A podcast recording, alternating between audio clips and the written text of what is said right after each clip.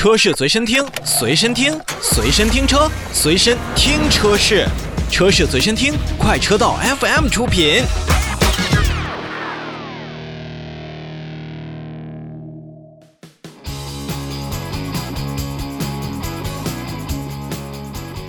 来看今天的最后一条召回，克莱斯勒呢也是向国家市场监督管理总局进行了召回，决定在一月八号开始呢。再次召回二零一零年七月二十一日至二零一三年一月七日期间生产的部分进口大切诺基三点六升和五点七升，以及大切诺基 SRT 八六点四升的车型，共计一万四千五百六十六辆。年代确实比较久远，我们来看一看这一批次的车型到底为什么要召回？召回范围内的车辆呢？因为是二零一四年和二零一五年相关的召回行动当中啊，安装由这些召回措施所要求的燃油泵的继电器，这些继电器的触点呢可能会受到一些金属的污染，导致继电器失效，造成发动机在停车的时候无法启动，或者说车辆在行驶当中有可能熄火。存在比较大的安全隐患，所以克莱斯勒中国有限公司呢，也将免费对于召回范围内的车辆呢进行安装改进后的燃油泵继电器和限速，而取而代之之前召回的外装继电器